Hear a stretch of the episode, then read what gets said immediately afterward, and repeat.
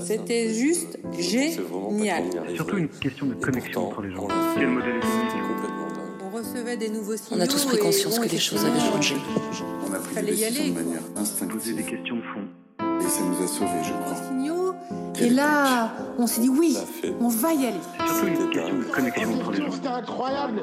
Mais really had to pause and reflect. Audio Train, des histoires d'entreprise racontées au travers des trajectoires personnelles, et c'est tout de suite.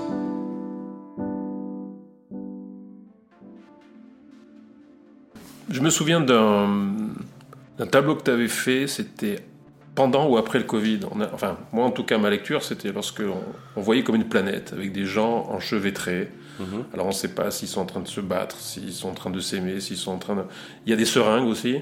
Oui, forcément. Alors c'était quoi l'idée? Je sais pas. Bon, est-ce que tu peux essayer de raconter comment tu as vécu lorsque tu as fait ce, ce tableau? Alors c'est une planète. D'ailleurs, il y a un petit bouton à l'extérieur. C'est-à-dire qu'il suggère euh, le fait euh, qu'on puisse appuyer dessus. Mais euh, voilà, c'est à celui qui regarde. bah, peut-être ça, mais ça peut être aussi une lumière, ça peut être un lien qui se crée en appuyant sur le bouton, ou en effet, ça peut être un cataclysme. Mais non, bah, voilà, là pour le Covid, c'est quand même une mécanique très complexe qui s'est mise en place, et, ça a généré beaucoup de choses nouvelles. Donc, euh, bah voilà, comment est-ce que je peux aborder cette mécanique complexe de manière poétique Euh, bah voilà, il, a fallu que je l'exprime avec tous les éléments que j'ai ressentis. Donc effectivement, bah, j'ai mis des personnages enchevêtrés, masqués, des seringues, euh, montrer les interactions qu'il existait entre les gens et puis la solidarité qui se disloquait peu à peu. Alors évidemment, on sait très bien que derrière, il y a toute une manipulation, etc. Et en fait, euh, c'est peut-être pour la dénoncer et surtout pour euh, invoquer l'amour entre les gens, la solidarité, l'entraide, chose qui a été un petit peu euh, bafouée, on va dire, pendant cette période. Et je crois que l'artiste, il est là aussi pour, pour ou le dénoncer ou pour mettre en avant le contre-pied, tout simplement. Alors parlons de quelques expositions que tu as faites, aussi bien sur Paris que dans le nord de la France, ou alors tu exposes aussi après dans d'autres pays. Est-ce que tu te souviens d'une réaction en particulier de quelqu'un qui a vu un tableau qui a été vraiment intéressante ou drôle Peut-être. Il n'y a pas une anecdote dans le nord de la France où tu avais fait pour le coup une, une sculpture où des gens avaient réagi de manière complètement Ah oui, dithyrambique? euh, alors ça, ça s'est passé à la braderie euh, de Roubaix. En fait, c'est très connu. C'est le, le principe, c'est que des artistes, euh, je sais pas, une centaine d'artistes se rassemblent là-haut. Vous avez 3-4 heures. euh, euh, toutes les 3-4 heures, vous avez le droit de prendre un objet, euh, peu importe lequel. Ça peut être des vieux objets, des lampes, des téléviseurs, etc. Vous les transformez, vous leur donnez un supplément d'âme poétique ou artistique. Et après, vous avez un stand où vous exposez en fait euh, ces œuvres. Et les gens, s'ils sont intéressés, alors je crois qu'il y a un plafond, ça ne doit pas dépasser, je crois, 400 ou 500 euros. Et alors, ce qui était marrant, c'est qu'effectivement, bah, moi, je prenais des vieux tableaux, je les transformais, j'essayais de rajouter justement un supplément euh, ou drôle ou poétique, etc. Et c'est vrai que j'avais rencontré euh, des artistes belges et, on avait beaucoup rigolé. Bon, il faut avouer qu'on a commencé à boire, etc. Et moi, j'étais en train de décorer à la bombe, parce que j'utilise beaucoup les bombes. Et puis, j'avais récupéré un mannequin et euh, c'était assez drôle. Et, puis, c'est vrai qu'on était un peu euh, éméchés, on va dire. Et, et à la fin, pour rigoler, j'ai commencé à. Je savais pas quoi faire de ce mannequin. Et je lui ai déversé en fait de la bombe dorée, donc du doré, du rouge. Ça a coulé partout. Et puis, euh, en rigolant, enfin voilà, un peu comme. euh, on délirait comme si c'était un pigeon qui venait lui déféquer sur, la tête. Et du coup, on imaginait une espèce de crotte colorée. euh. Bref, c'était devenu une anecdote. Évidemment, euh, une fois qu'elle était sec, je, faisais les allers-retours entre mon stand et, et puis l'atelier où on créait ces choses-là. Et je l'ai posée en fait au sol. Je l'ai même pas mise dans le stand en avant, quoi, parce que pour moi, elle n'était pas terminée s'il fallait faire quelque chose. Et alors c'est fou, parce que quand je suis revenu dix minutes après, il y avait un agglutinement de personnes, ils étaient 100 ou 200, enfin, c'est très... Alors j'arrive et je, me mets euh, en tant que spectateur et je regarde ce qui se passe.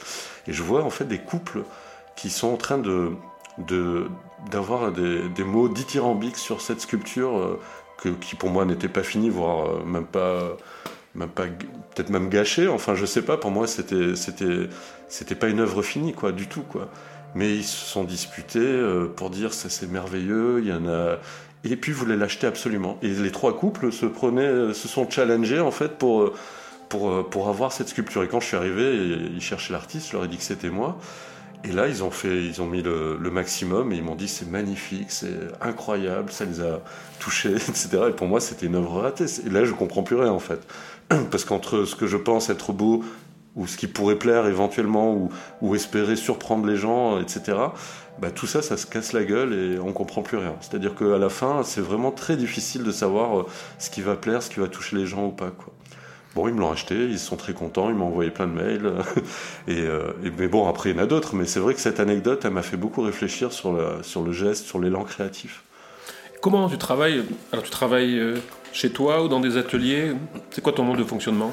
Alors, je peux travailler chez moi, bien sûr, mais c'est vrai que depuis euh, bah, plus de 20 ans, je fréquente des ateliers à Paris. ça peut être associatif, ça peut être la ville, ça peut être le 59 Rivoli, qui est très connu. Euh, où on peut avoir euh, bah, parfois des ateliers, parfois on a du public, parfois il n'y en a pas, et parfois c'est des squats. Euh, voilà. Mais l'avantage de, ce fonctionnement, alors c'est toute la vie underground de Paris hein, qui s'exprime dans ces lieux, mais pas qu'au niveau de la peinture ou du graphe. Il y a de la musique, il y a de la danse, il y a, des gens, des, associations de divers. Bon, bref, tout ça, ça se mélange. Des gens qui viennent du monde entier, donc de toutes les générations. Et donc, il y a un échange je pense que ça fait, c'est une des plus belles choses qui existent à Paris en termes de carrefour euh, culturel et artistique.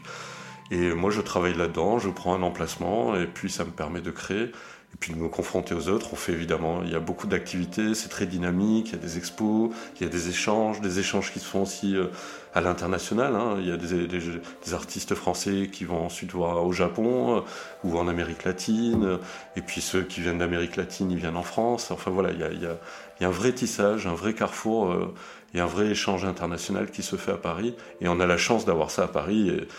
C'est bien pour ça que les gens ils sont attirés par cette ville. Il y a encore cette magie, quoi. Alors elle n'est pas forcément officielle, elle est plutôt officieuse. C'est vraiment de l'underground, mais c'est très très dynamique et très actif. Et c'est dans ces endroits-là où je me sens le mieux, en fait. Est-ce qu'elle est rassemblée la scène artistique euh, parisienne? Je ne sais pas si on pense à d'autres pays, peut-être où d'autres villes, les choses sont peut-être plus concentrées.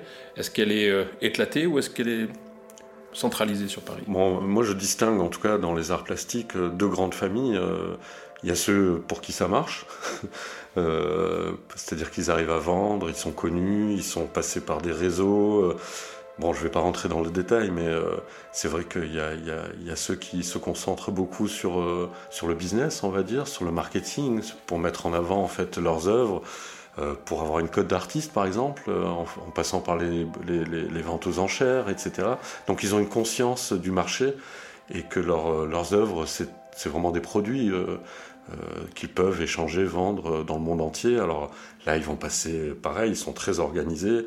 Ils consacrent beaucoup de temps en fait au marketing et du coup ils ont ce temps-là parce qu'ils sont indépendants et ils gagnent suffisamment leur vie et ils ont les réseaux. Alors parfois ils sont passés par les beaux-arts aussi, hein, enfin je veux dire, ou d'autres structures euh, artistiques. Et ils avancent comme ça par réseau. Mais il y a aussi toute la partie underground, c'est-à-dire que là, c'est la famille des, 90 autres pourcents qui ne fonctionnent pas bien, il faut le dire, ce qui n'empêche pas qu'ils ont beaucoup de talent. Mais ceux-là, ben voilà, ils ont, ils ont beaucoup plus de mal justement à aborder cette partie marketing et commerciale. Quoi. Ils font ce qu'ils peuvent pour, pour s'en sortir, mais ils mettent plutôt l'accent sur euh, bah, la création tout simplement. Et euh, c'est pas facile d'allier les deux parce que souvent euh, ces artistes-là, les 90%, ils ont un travail alimentaire pour pouvoir manger, vivre, etc. Là, je me souviens d'une phrase de Andy Warhol, en tout cas d'une pensée qu'il avait exprimée, c'était alors il y a l'art, mais il y a aussi le fait de vendre quelque chose. Et il disait que bah, la, la capacité à pouvoir vendre, c'était aussi une forme d'art. Hmm. Donc toi, j'ai l'impression que tu mets un petit peu les choses en opposition entre la création pure et le fait donc de distribuer. Toi, tu penses que tu t'es orienté sur quel aspect jusqu'à aujourd'hui? Bah, en fait, dans ma vie, ça a changé plusieurs fois. C'est-à-dire que parfois, j'ai pu prendre les choses en main, et encore plus lorsque j'avais une femme, un agent, on appelle ça un agent artistique, qui me plaçait dans différents événements, dans des galeries, des expos. C'est grâce à elle que j'ai une cotation, donc euh, c'est ce qui m'a permis d'être dans ce moule-là également, enfin de l'aborder mais c'est une autre personne de l'extérieur qui s'occupait de ça. C'était pas moi-même vraiment. Quoi. Le jour où elle a pris sa retraite, où je travaille plus avec elle, d'un seul coup, ben, on se retrouve tout seul à gérer tout ça. Quoi. Et c'est vrai que moi, je fais partie de ceux qui ont toujours eu euh, une vie euh, avec un travail alimentaire et, puis une vie artistique. Et du coup, je, mets le paquet sur la création parce que j'ai l'impression que ben, ça s'arrête jamais, c'est sans fin. Et ça prend beaucoup de temps. Et c'est vrai que je sacrifie le côté marketing, souvent au détriment de la création. Quoi. Alors si on en parle aujourd'hui, si, je sais pas, si on devait peut-être dessiner comme une cartographie de comment tu vends, sur quel canal et, à quel endroit. Alors déjà, un, où est-ce qu'on peut trouver tes œuvres? Euh, ben, Lorsque je fais des expos, lorsque je participe à des événements, sur Internet, euh, il y a des, galeries comme Sachi Gallery, euh, voilà, je les ai posées à droite à gauche, Art Majeur ou des choses comme ça, enfin c'est des choses assez connues. Après, j'ai aussi essayé Carré d'artistes, ces boutiques, galeries où on fait des dessins carrés. Euh, voilà, donc ça c'est un peu plus, euh, on va dire un peu le McDo de l'art, mais bon, voilà, ça fait, c'est des petits dessins, euh, surtout que les galeries elles sont partout dans le monde, donc ça fait des rentrées d'argent. Après, ça peut être l'édition, il y a des, des, cartes postales qui sont éditées, par exemple en Allemagne, en ce qui me concerne. Et puis voilà, bah, je touche un petit pourcentage sur les ventes. Voilà, on essaye de faire ce qu'on peut. Il y en a qui vont faire des, des produits dérivés, ça peut être des t-shirts, des tasses. Et euh, voilà, on peut aborder la question du marketing et de la, vente euh, de différentes manières. Alors il y en a qui sont plus forts que d'autres. Hein. Je ne peux pas dire que, je sais, que ce soit ma grande force, mais euh, voilà, je fais, on fait ce qu'on peut. Quoi. Mais je dois encore développer. par exemple, moi je ne fais pas partie de la génération. Aujourd'hui, je vois les jeunes artistes, ils ont tout de suite ce réflexe de créer des boutiques sur Instagram, de faire des belles vidéos, d'animer réellement leur façon de créer, etc. Bon, euh, je fais ce que je peux, mais je, dois avouer que j'ai des lacunes, c'est-à-dire du retard. Euh, j'accuse un certain retard parce que, bah, voilà, comme je vous, l'ai dit, c'est plus facile pour moi finalement de, mettre le temps que j'ai à la création. Alors si on revient sur ton travail, euh, il y a des personnages que j'ai vus moi émerger, puis qui, m'ont, qui ont attiré mon œil, et j'invite donc les auditeurs à aller voir ce que c'est et à les trouver sur ces œuvres. Ce sont les schnooks. Ah oui, les schnooks. Alors, est-ce que tu peux nous en parler un peu de ces schnooks? Alors, un déjà, voilà, comment c'était venu?